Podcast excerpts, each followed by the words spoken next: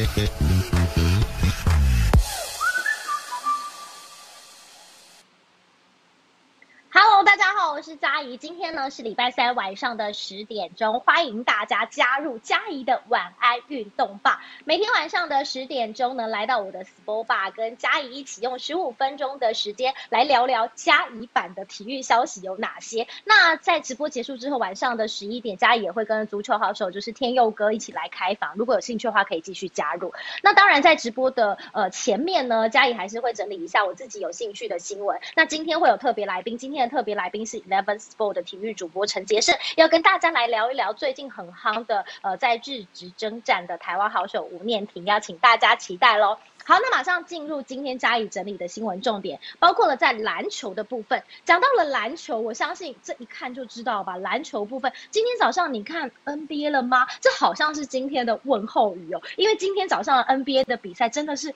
非常非常的精彩，而且非常的刺激，看了胃都要痛了。那早上的 NBA 这场比赛呢，是篮网对上公路。这场比赛为什么说很重要呢？因为篮网非赢不可，他要抢的是系列赛的听牌资格。但很幸运的，在赛前呢，Harden 其实是带伤上阵了。为什么要带伤上阵？就是因为这场比赛非赢不可，不然后面会非常的麻烦。然后呢，这场比赛除了有 Harden 的带伤上阵，这场比赛还有一个人是关键的人，也是今天一整天可能讨论的。焦点，那就是哦，今天的 KD 也太厉害了吧！没有错，Kevin Durant 可以说是在这场比赛彻底的燃烧，尤其在第四节。怎么说呢？因为 KD 在第四节光是单节哦，他就拿了二十分，而且最疯狂的进球，相信大家到现在都还意犹未尽，因为加以就是。就是倒数的五十点五秒那一球 KD 的致命三分弹，可以说是超级精彩。那这场比赛呢，Kevin Durant 可以说是打满了四十八分钟，那缴出了大三元。那大三元呢，包括了四十九分哦，豪取四十九分，十七篮板，还有十助攻这样的好成绩。那当然呢，也带领了篮网上演了逆转。那最后呢，篮网就是一百一十四比上一百零八是弃走了公路，系列赛取到了三比二听牌的优势。那另外呢，在开始的时候，嘉怡有讲到了这场比赛，James Harden 可以说是带伤上阵了，但是呢，确实还是受到伤势的影响哦，因为呢，他出赛了四十六分钟，十投一中，只拿五分，但幸好其实篮网还有 KD 上演了逆转，还是拿下了听牌的优势，这是今天早上非常精彩的一场比赛。那另外呢，NBA 还有一个消息是嘉怡今天看到很开心，那就是呃第二点了，那就是 NBA 呢公布年度的一二三队。那这个新闻的重点就是，如果是嘉阿义的粉丝应该都知道，我超级爱的 NBA 球星是谁，就是詹皇 LeBron James。虽然呢，在今年的季后赛，湖人已经被淘汰了，但是呢。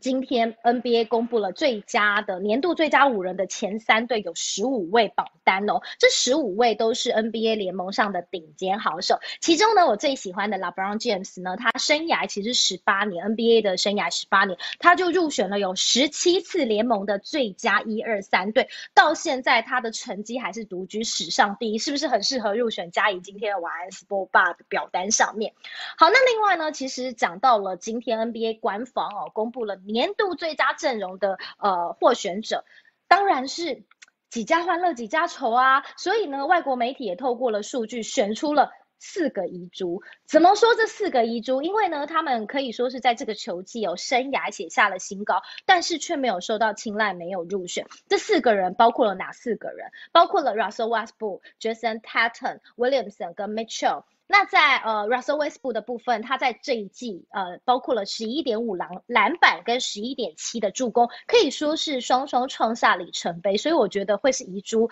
当然，外国媒体会这么认为。那另外呢，同样刷新生涯成绩的还有谁？就是 Jason Tatum 了。Jason Tatum 在这一季的 NBA 可以说是哦，缴出赛季的平均二十六点四分，还有七点四的篮板，当然也是遗珠。那另外呢，相较于 Westbrook 跟 Tatum 已经入选过年度最佳阵容的，还有两位球星隐恨，这两位是谁？刚才嘉已经提到了，就是 Williamson 跟 Mitchell。那 Williamson 的部分呢，是每场平均二十七分跟七点二篮板，那 Mitchell 则是每场平均二十六点四分。这是在今天哦，在 NBA 的部分的相关消息，有比赛，有一些呃那个最佳阵容的公布。那回到了国内篮球，其实国内篮球最近很夯的就是 Plus League 了。那 Plus League 呢，今天呢，则是由执行长陈建州，还有联盟的呃六个球队跟法务的代表，他们一起出席了什么？他们一起出席了篮协理事长谢点玲主持，也是用网络视讯来进行的跨联盟的选秀制度的研拟会议。那最后呢，还是希望以球员的意愿为优先的考量，因此呢，Plus League 在第二季的部分还是坚持自办选秀，这是在今天篮球的消息。那接下来看到棒球的部分。棒球的部分呢，加以分为日本职棒还有国内的棒球。那先讲到日本职棒的部分，呃，今天有一场比赛非常的精彩，那就是日本职棒的交流赛。晚上呢，它是进行了最终战哦。那台湾的好手王伯荣，大王王伯荣是再扛了先发四棒，那也帮助了日本火腿是以八比一击败了广岛鲤鱼。那可以说是王伯荣四番大王这个称号是当之无愧，因为他的打击也再度发威了。这场比赛呢。他可以说是四支二单场，呃，四打数两安打，带有三分打点，可以说是棒子非常的火烫烫啊。虽然棒子火烫，但是赛后其实大王还是。很谦虚，因为他说呢，是队友近藤健介先敲安打，让他比较轻松，才会有好成绩。当然也期待王伯荣会有继续有好表现。那回到了中华职棒国内的职棒的部分呢，呃，大家很关心的就是前旅日好手陈冠宇跟吕燕青了。他们两个呢，在今天也递交了报名表，确定呢要投入中职选秀。那另外之前有外传，像是乐天桃园要以首轮的第二顺位要选的是陈冠宇。那另外在中信兄弟的部分呢，也以第三顺位希望可以选中吕燕青，也让两个人的动向备受瞩目。好，讲到这里，大家可能会觉得，哎，奇怪，今天最近有一个很夯的选手，为什么嘉怡没有提到？当然我记得，就是话题十足的吴念婷。那为什么我放到后面来讲吴念婷呢？因为我们今天的特别来宾杰胜就是要帮我们来聊。吴念婷，那在我们特别来宾出场之前呢，嘉怡还是先讲一下吴念婷，呃，在昨天的比赛。其实呢，在昨天的比赛哦，西武交流赛的最后一场比赛，吴念婷是出场了。那西武师客场对上广岛，那吴念婷呢还是再度的先发扛第四棒，然后守二垒，但是三打数没有安打，吞下了两次的三振。不过比较特别的是，他得点圈被换下来了，也因此中断了连九场的敲安，连四场有打点，这样很不错的记录。那在赛后的部分，吴念婷呢可以说是打击率下降了，得点圈的打击率率呢也跌破。了五成，甚至下滑到了只有四点八九哦。那最后呢，西武士的中场是没有办法赢球了，是以三比五两分的差距，呃，输给了广岛队。那也让对手广岛是终止了八连败。那讲到这场比赛，其实今天到昨天的赛后，大家都在讨论一件事情是，哎。怎么会换下吴念婷呢？他最近表现不是很好吗？没有错，吴念婷在这场比赛他是八局被换下场。那这个决定赛后其实有球评田伟安志也表示，他认为这可能是一场豪赌，因为呢吴念婷可以说是得点圈的打击率高达了四成八九，交流赛一度来到了七成五。那这场比赛终止了很重要的记录是连九场超安，连四场有打点的记录。很多球迷还留言说，哎，我对监督的调度不满啊，又有是有有一点点的怨声在。带到，所以今天呢，嘉怡也特别请到了 Eleven Sport 的主播杰胜，因为杰胜其实呃这几天其实他也播了很多场吴念婷的比赛，那我们来听听杰胜怎么说，怎么看吴念婷这个选手。那我们就来欢迎我们今天的特别来宾，也就是 Eleven Sport 的体育主播，Hello 杰胜。哎，嘉怡好，大家好。Hello 杰胜，很开心，就是嘉怡跟杰胜其实认识还蛮一阵子，可是我们真的是第一次线上这样见面。是不是觉得很酷？对对对对，就是如果以这种视讯不在现场的话。其实蛮方便的。好了，我今天找杰胜来，其实是有一个很重要的事情是要拜托你，就是要请你来讲一下。其实最近吴念婷的讨论度跟大王王博荣讨论度都非常的高。那我们今天讨论的是吴念婷的部分，那会找杰胜，其实主要就是杰胜也播了很多场呃西武师的比赛嘛。那可以来聊一下，你怎么看这几场比赛吴念婷的表现呢？以及为什么吴念婷讨论度可以这么高？其实我觉得吴念婷讨论度高是在于他今年的这个成长是大家有目共睹的。那呃，去年对啊，因为去年他是在季末嘛，然后比较有一些时间上。那今年其实一开始说实在，就是在整个西武的一个战力布局上，也没有把它摆在一军的一个就是蓝图里面。然后他等于是有一点像灰姑娘传奇这样串起来嘛，因为大家都会觉得。呃，可能关注度可能是在王伯荣身上，对，那或者是宋佳豪，因为这两个球选手，或者是陈伟英啊，或是张怡，他们可能有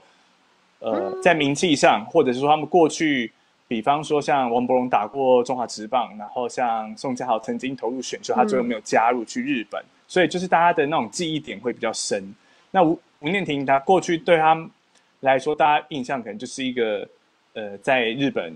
求学，然后跟陈杰宪曾经是队友，然后进入到日本职棒，然后是可能吴富连的儿子，就是大家会对他的对记忆点比较没有那么的。那么的深啊，就是说实在，因为他毕竟是一个受比较日系教育，那长比较，呃，等于从中学开始，他就是并不是都在台湾生长这样，对啊，那但是可以打起来，其实也可以看到说，我觉得这是一个很很美好的故事，是有些时候就是真的选手缺的是一个机会。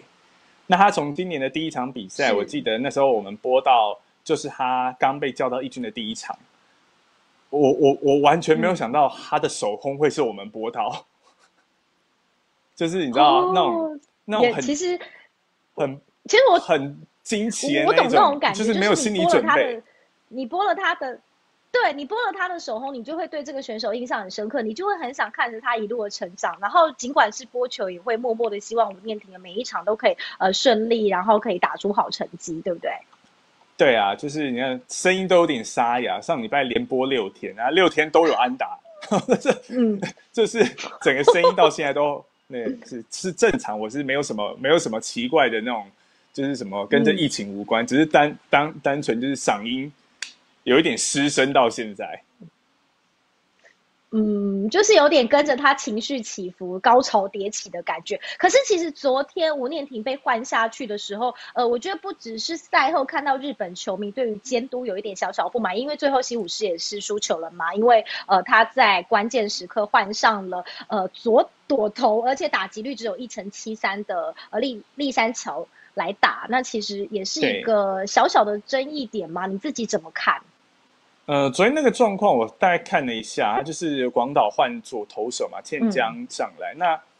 其实这个投手他本身对左打者是比较没有那么好的压制力。嗯，然后我觉得比较妙的是，对，其实我也不是很理解昨天监督做这样的一个，呃，他是换冈田雅丽上来点，然后把机会堵后面的立山桥。嗯嗯，对，那因为当时那个状况，他等于是一个。就是要抢分嘛，那可是并不是落后，就是我看了一下，如果今天是一个落后，就是可能剩一局两局，你必须要赌，真的就是要一定这一分要回来。我觉得以昨天吴念婷，因为前两个打席还被三振嘛，但是他第三个打席其实打的也不差，就是只是运气不好找到手套的飞球，所以我我是觉得蛮错愕会有这样的一个换法，因为吴念婷基本上如果你看他的状况，我认为。他可以三棒赌一棒，只要中间不出现双杀，他主动权是在 C 五这边的，他没有必要用这么保守。可是这也是，呃，日本职棒有今年，因为过去我比较少看日本职棒，就是看国内的跟美国的。那这是日本职棒，他有些时候会，对，他有一些调度会让你觉得非常的传统，他就认为在那个当下他要出击，那他必须换像。呃，像冈田雅丽这样比较作战型的一个打者，就是一个捕手，二号捕手上来，他觉得他的把握度比较高。那或许是这样的一个想法，但是我一直百思不得其解，是其实吴念婷面对左投手，今年打比对右投手好很多，算打的我是觉得是非常好的一个好，就是那个打击率是一个很高标三成五八，而且我觉得他们可能有点忘记上个礼拜发生什么事。上个礼拜对横滨的交流战。呃，吴念婷在其中一场比赛是和局比赛，他是打下追平分。那我那时候很激动，是因为他打的是横滨的羊头，然后那个羊头巴他本身速度就是一百五十八公里，而且我印象比较深刻是在那个打席，他就是有看转播会注意到，就是当那个球速是吴念婷落后给这个强力的左左投手，是很多人觉得啊，完了，吴念婷这一次可能要被三振了，或是他比较被动，可能只是尽量把球打到场内。就他打安打哎，嗯，就是对，很神奇。你没有预期，就是在那个球数下，他已经对他不利，他缠斗到两好三坏，他最后打安打。然后到了对呃礼拜五六日对中日的时候，三天内两次哦，就是中日的一个表现蛮平稳的一个左投的中继投手被派上来，他面对吴念婷都被打安打，而且都是得点圈的安打。这是我觉得这是不久之前的事，是他这一波连续安打过程当中，大家看到的是他的状况是大家看到，所以做这样的调度，我认为，但但嗯，棒球比赛有些时候讲到最后就是所谓的这种结果论，结果论，对对。如果昨天最后那一局西武是对。推进成功，真的有拿分数赢下来了，那这个调度可能大家不会有这么大的一个讨论。那只会觉得对吴念婷来讲很可惜，可是因为昨天并没有赢下来嘛，最后是让广岛，就是今年交流战打最差的广岛赢的，所以大家就会觉得说，那这个关键点为什么你不让一个前面的九九场比赛打非常好的一个打者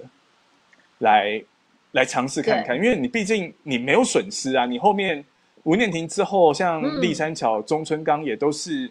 呃都是一些呃山川最高，都是一些已经就是他在一军打过。稳定时机的一些就是大名鼎鼎的球星，那些其实没有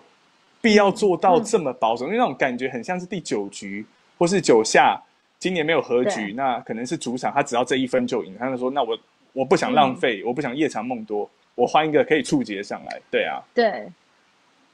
嗯，对，其实我觉得刚才杰森有讲到一个重点，我觉得棒球比赛在中间的调度，我觉得最后的结果论也会影响前面这个调度的评判啦。像比如说在昨天西武的监督是换上了冈田雅利的牺牲触及来推进嘛，但是最后满垒情况下没有办法得分，还是输了比赛，所以赛后就被骂翻了，因为结果论嘛。那另外想要讲的是，其实刚才杰森讲到一个重点是，呃，吴念婷在很关键的时刻，你会觉得说不可能的事情它却发生。我觉得就像杰森一开始进。来讲的如灰姑娘般故事的感觉，所以你会扣着他。像我自己其实原本也没有在，嗯，你说，就是我就像上礼拜那六场嘛，就我刚才打讲说打 X 科巴那个打席，然后还有接下来到对中日的那三天那两支安打，我自己都没有想想到，就是我都会觉得说，哇，这一次吴念婷应该是没办法了，就是。没有想到，就是他真的做到，所以我觉得这是一个，就是棒球比赛真的很多事情它是没有没有绝对的啦，就是不只看数据嘛。那你看，对对，就是最后的结果，你都会觉得说，哇，但或许昨天另外一个平行时空再让吴念婷打一次，因为昨天说实在，他前两次被三振，大家会觉得说，因为西武是连打八天，可能也累了，但是嗯，毕竟都已经就是撑到最后了，然后状况这么好。而且你把他换算，他最近在交他在交流站打的是全队第二好，就是比那个强打捕手申有在差一点点，但是那个打击率都是高标，然后得点圈又是最恐怖的，你就会觉得说这场比赛他已经欠了你两三次没有没有安打，然后有些时候这样的打者，我们在转播我们都会说心里毛毛的，投手会心里毛毛，因为这是一个很很棒的打者，你不可能一场比赛前三次压制他，你第四次你还觉得有十足的把握，你心里就想说。那换算他的状况好不好？就是这一次，感觉。对对对对对，我觉得是可以，真的以西武来说，他是可以赌看看。可是，其实很多日本的监督都会有这样的一个传统的思维，他们做法来讲，真的会比较保守一点。对，这个也也也开始就是慢慢可以体会到日本的一个这样的一个文化。对，其实吴念婷在呃今年日本职棒其实打击真的是非常的优秀。像嘉怡，就像杰森说的，我原本也比较看国内的棒球，那 MLB 可能会看，那日本职棒确实关注度比较少。那也因为一场一场比赛，它总是让你不让你失望的好表现，就是让你会一场一场很希望知道说，哎，他每一场的表现到底是什么。所以呃也很希望就是呃包括在台台湾在呃旅外征战的所有选手都可以。拿下好成绩了，那当然最后我们也有一个小小的结论是，可能在呃日本传统球队像西武师的部分，可能有一些调度还是比较传统一些啦。我们只能这么想，因为还是结果。对，而且那当然也期待吴念婷西武的那个，嗯，因为西武今年状况真的蛮差的，就是他们有太多伤兵。其实我觉得对他们的监督，石方监督本身是有。一些心理压力在，所以有些调度你会觉得他很赌博，或者是他保守到一个你可能没办法想象。但是因为球队现在是整个落到 B 段班，然后交流战说实在也只比广岛好一点，所以所以我觉得加减都会影响到这样。对啊，可是其实我觉得棒球比赛或每一场比赛好看的，就是你永远不知道当下或者是这场比赛会发生什么事情。就像昨天的比赛，你也没有想到说，哎，打击这么火烫，吴念婷竟然在关键时刻被换下来了。所以，其实我觉得反而会让人很期待每一场比赛。对，所以也希望吴念婷可以在日本职棒继续有好表现喽。那我们谢谢杰胜，然后也谢谢所有收看那个嘉怡的晚安运动吧大家。那我们就下次再见喽，明天见，拜拜。喂，谢谢佳怡，拜拜。